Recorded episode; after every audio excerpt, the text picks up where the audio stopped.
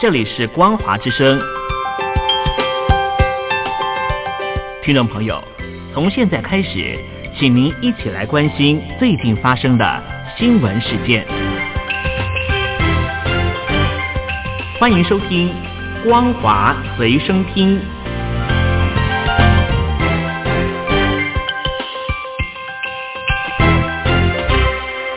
各位朋友，您好，欢迎您收听今天的《光华随身听》，我是佑佳。今天的新闻，首先还是一起来关切的是肺炎的疫情。大陆首次因为传染病而封城，拥有千万人口的武汉市，而且呢有十多个城市相继的封城，这使得经济活动呢几乎是瘫痪。这次的疫情相当的严峻，使得大陆民众呢没有办法正常工作。如果以两个月估算的话呢，假设今年 GDP 维持在去年的水准，损失恐怕已经超过人民币十六兆，约莫是新台币七十兆元。综合媒体报道，二零零三年的 SARS 疫情造成全球超过四百亿美元的经济损失。由于中共呢隐匿实情，实际数据呢恐怕高于此啊。那么我们再回顾当年 SARS 呢，也是导致在二零零三年的时候，第二季大陆的游客比首季下降两成六。这次武汉的疫情呢，由于传染更加的广泛了，对于经济的打击更大。而大陆民众呢没有办法正常工作的时间至少有两个月。武汉等相关重灾区呢，可能会持续到四个月。而面对武汉新型冠状病毒的疫情持续的在延烧当中，上海呢也出现了多起确诊的病例，让台湾的当地人开始过着尽量减少外出，最多呢去超市买回一点家用品，两点一线的生活，因此呢多出不少在家无奈闲置的时间。而台湾已经将广东列为武汉肺炎二级的流行地区。目前我们看到了人在广东东莞的捷腾造船公司的董事长陈洪文，他也表示，现在没有办法开工，基本上呢，大家都是处在于在家休息的状态，尽量的不要外出乱跑。而市面上面也的确感受到紧张的氛围。目前最大的担忧是国外客户不敢过来，恐怕对于生意会造成一定的影响。而另外一位珠海台商简婷，则是在台湾透过视讯的会议和员工联系。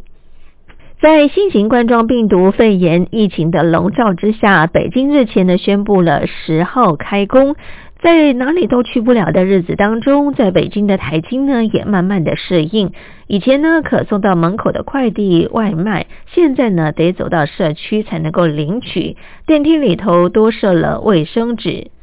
避免了在按电梯的时候呢接触感染。虽然大陆各地延长了春假期间，最快是二月十号才会恢复上班，但是呢，精打细算的外商和台商公司呢，已经开始要求员工远端工作，透过微信群下发工作重点，员工接着得在家上班，例如说联系协调专案的进度等等。虽然不用外出挤地铁，但是呢，完成工作一件也不能少。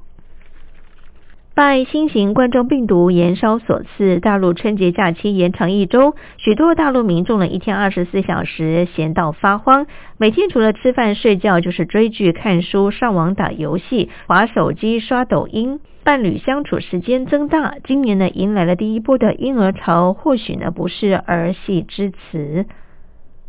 大陆武汉肺炎疫情燃烧，继三号晚间首批滞留武汉的台湾人班机返台之后呢，后续返台的时程会备受各方的瞩目。第二批的人员返台应该会落在五号。滞留武汉的两百多名台商三号晚间搭乘专机飞抵台湾，对于对岸在台湾的人民返乡过程当中给予协助。蔡英文总统呢也表示肯定，强调两岸之间尽管有不同的政治主张，但是呢疫情当前，人权与人道应该优先于政治的考量，对话与合作永远是解决问题的最好方法。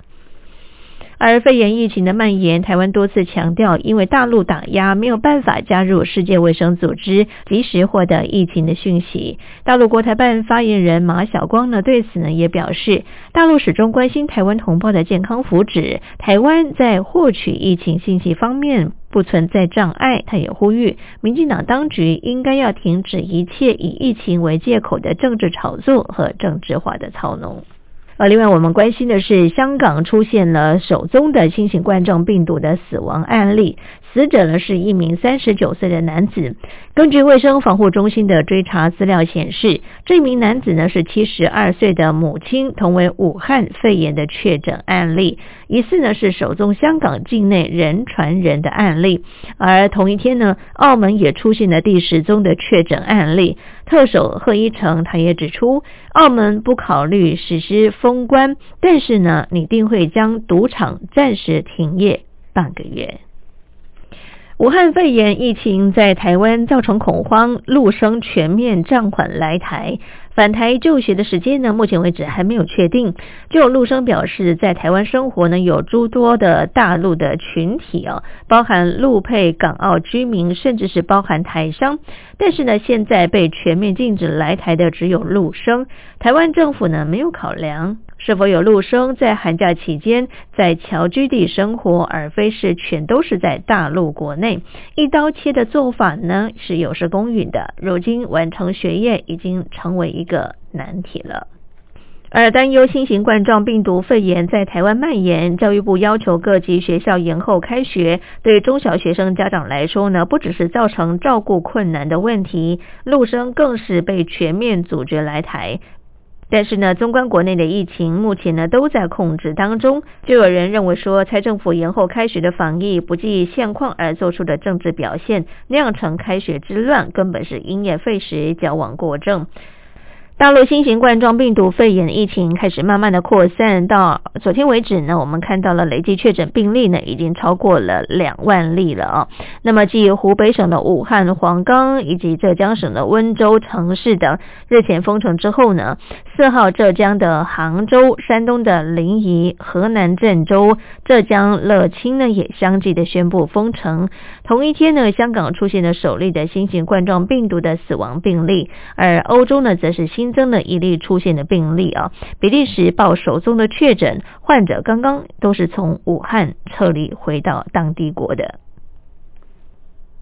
受到新型冠状病毒疫情的影响，三号呢是大陆部分地区开春第一天的上班日。当天呢，中共总书记习近平主持召开中央政治局常委会，研究呢下一步的防疫工作，为下一步的战役呢再划重点。这是呢近十天政治局常委的第二次的会议，而官媒解读呢，这又是一次的特殊会议。习近平用更大的篇幅，对于下阶段的工作重点明确的指示。现在是关键的问题，是把落实工作抓实抓细。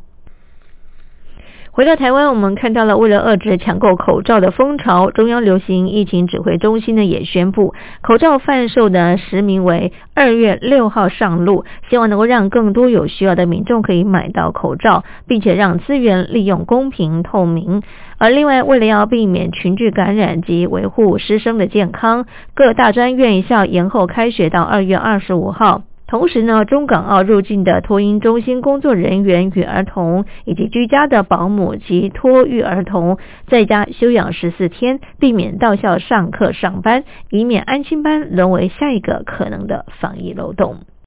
而超过两百名滞留武汉的国人，昨天晚间搭乘了中国东方航空的班机呢，在深夜抵达桃园机场。中央流行疫情指挥中心呢也表示，针对搭乘专机从武汉回到台湾的台商呢，将会实施严格的一人一室隔离的检疫措施。所有台商呢，先在机上填写旅客的入境健康的声明卡。下机入境的时候呢，透过机场的发烧检疫站，有疑似症状的，则是依照相关的规定送医；没有症状的，依照传染病防治法第五十八条，采集中检疫的措施来办理。